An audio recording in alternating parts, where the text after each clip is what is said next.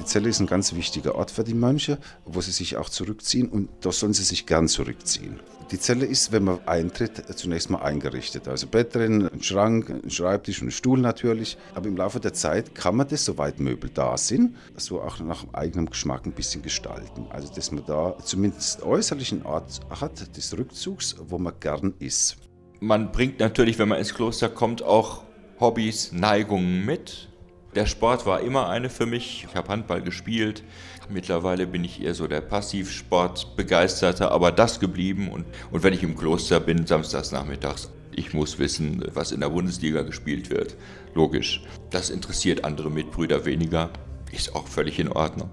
Äh, die Musik ist ein anderes großes Hobby, was ich beinahe mal zum Beruf gemacht hätte, was ich mitgebracht habe und was ich hier in verwandelter Weise jeden Tag einbringe im Rahmen kann jeder so seinen Hobbys auch nachgehen, soweit er Zeit hat. Es kommt immer darauf an, was einer macht. Wenn einer Segelfiliger ist, dann ist es natürlich im Kloster etwas schwierig.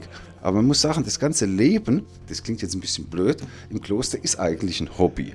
Man geht ja freiwillig ins Kloster, also man tut es gern äh, aus der inneren Berufung heraus. Und vieles, was draußen die Leute als streng und einengend empfinden, erleben wir gar nicht so. Das ist ja hier so, dass wir die Stabilitas Lozi, also die Ortsbeständigkeit, gelobt haben.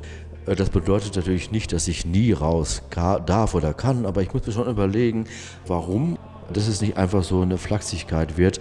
Und das habe ich schon oft erfahren. Zum Beispiel, wenn ich frage, kann ich da und dahin, dass ich mir die Antwort schon gebe, ach, lass es doch. Es gibt bessere Gründe, doch hier zu bleiben. Wir können nicht zugleich mobile Mönche sein oder Pilgermönche, die wie dann später die Bettelorden eben durch die Welt reisen, sondern bei uns geht es darum, dass wir hier Wurzel schlagen. Wie ein Baum, der sich da verwurzelt hat.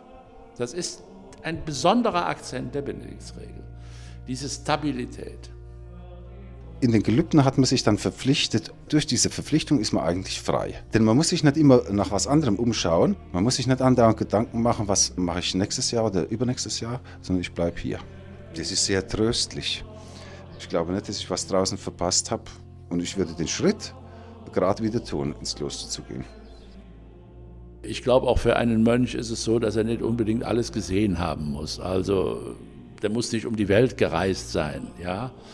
Je älter ich werde, muss ich sagen, umso reichhaltiger finde ich alles, was ich hier vorfinde. Und umso weniger werden die, die Wünsche, dass ich es unbedingt mal sehen und machen müsste.